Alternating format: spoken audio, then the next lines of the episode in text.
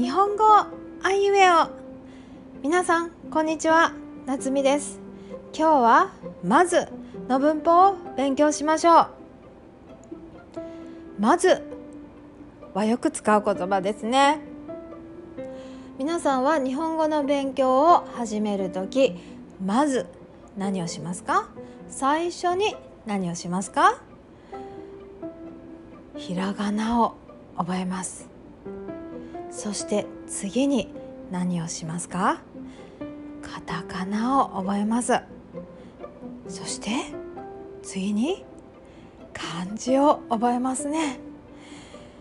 字を覚えている間に文法も勉強しますね。皆さんが宿題をしたり毎日の勉強をしたりして最後に何をしますか？最後に今日勉強したことの復習をします。勉強したことをもう一度勉強するということですね。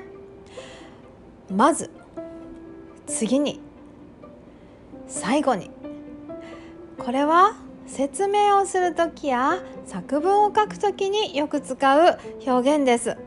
覚えておくととても便利ですよ。まず覚えましょう。次に書きましょう最後にたくさん話しましょうそして日本語が上手になりますよ。